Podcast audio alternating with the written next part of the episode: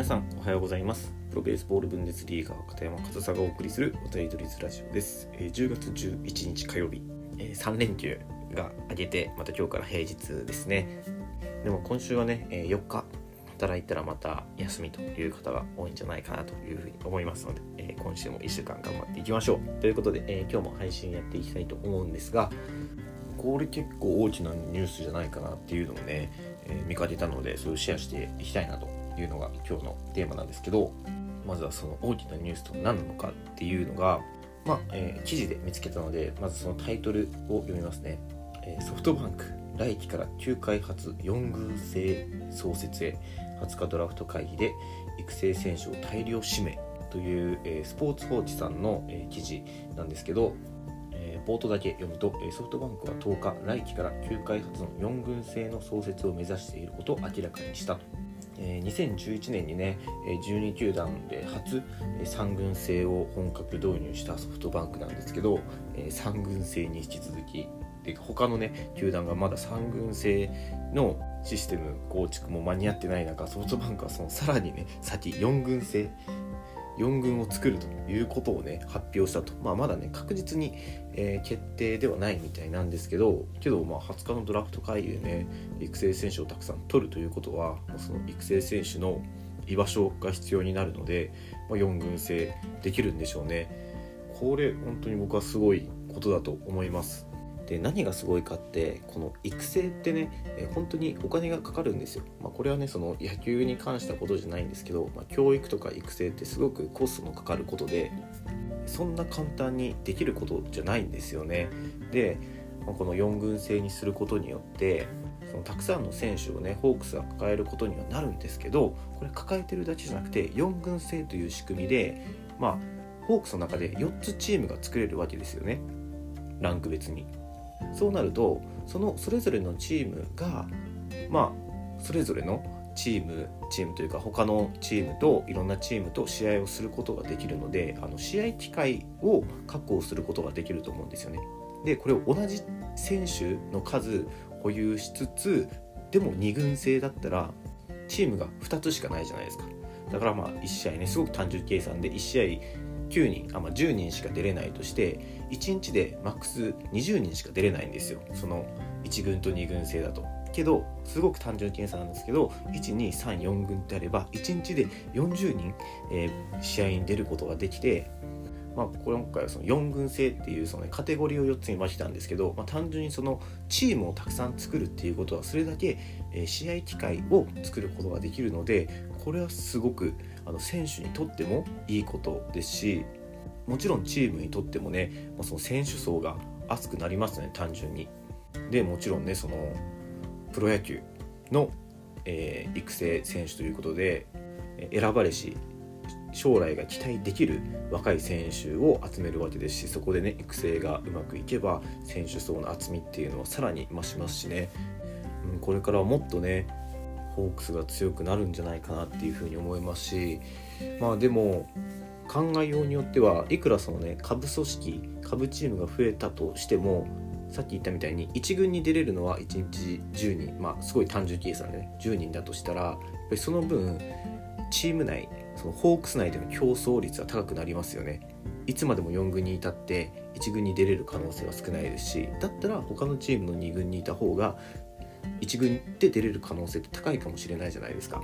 なのでその出場機会が増えるということにとっては選手にとってはすごくいいんですけど同時にホークスの中ではえ1軍のレギュラーを取るっていうのは他のチームよりもかなり、えー壮絶な争いになってくることが予想できますよね。なので、えー選手にとって出場機会があるというのはすごくいいんですけどより一層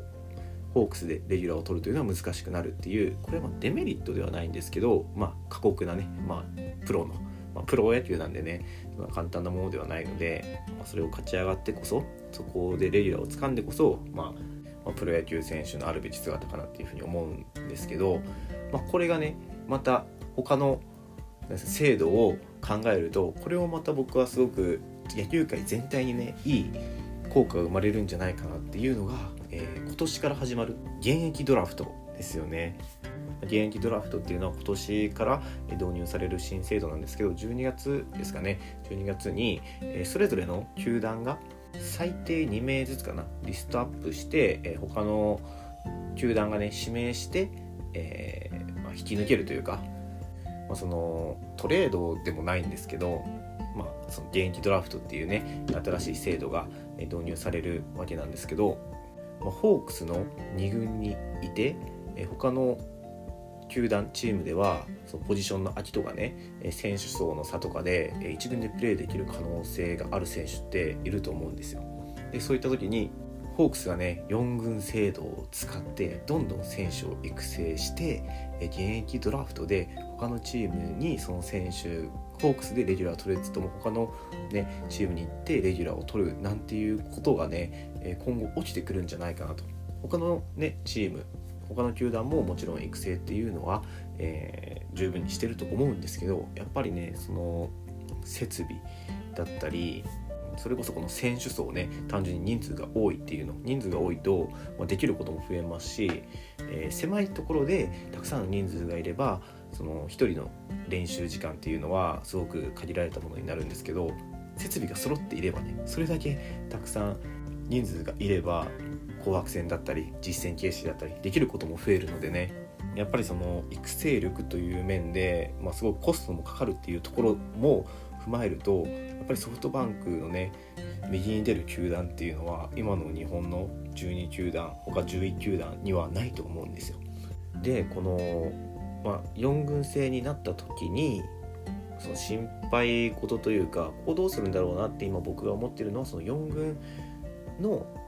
えー、対戦相手4軍は誰と試合をしていくのかっていうところはねちょっと気になるんですけど今の時点で3軍がね他の独立リーグのチームとか他のカテゴリーのチームと試合をしていてさらに4軍ってなったらどこと試合をするのかなっていう疑問はあるんですけど、まあ、そこがねうまく解消もちろんそこもうまく解消していくものだと思いますしそういったね、えソフトバンクっていう日本のトップチームがね他のカテゴリーのリーグのチームとかと試合をすることっていうのはお互いにねすごくいい、えー、刺激になると思うんですよ。でそのね、え、3軍からまた4軍っていうね、え、また下部組織が増えたことによって、まあ、その4軍と試合するチームも増えてくるわけじゃないですか。ってなったら、まあ、ソフトバンクがねどこまで考えてるか分かんないんですけどの3軍4軍っていう制度を用いることによって、えー、選手をねたくさん育成する。で、まあ、回り回ってその選手が他の球団で活躍するっていうことも今後あると思いますしその3軍4軍があることによって他のカテゴリーのね、えー、リーグとか他のチームと試合をする。それがまた他のリーグやチームの刺激になって発展につながる、ね、ソフトバンクを中心にねもこれ後もっとその日本の野球が発展するっていうふうにも考えられるなと思ってこの4軍制度っていうのはすごく僕はソフトバンクだけじゃなくて日本の野球界全体にいい影響を与えるんじゃないかなというふうにすごくポジティブに捉えているんですよね。まあ、実際どうなるかっていうのは分かんないですけどまこういったコストがかかることっていうのはね、えー、誰にでもどの球団にでもできることではないですしそれをね、まあ、お金の使い方というか、え、他のチームのねいい選手を、えー、集めるお金をかけて集めるっていう、まあ、方法がね悪いというわけじゃないんですけどそういう方法も取れるのにえちゃんと、え育成をしてね、え選手を育てていこうっていう風なのがね、まホークスらしいなというふうに思いますし、まあ、この4軍制度っていうのがねいろんなところでいい影響を与えてくれるといいなというふうに思って今日はソフトバンクはね来季から4軍制を導入するというニュースをシェアしてみました。まあ、今日の話はね結構僕の憶測的な話もあったかなというふうに思うのでねあんまそういう考えもできるかなというふうに楽しんでいただければ嬉しいなというふうに思います。はい、ということで、え今日も最後までお聴きいただきありがとうございました。片山和沙でした。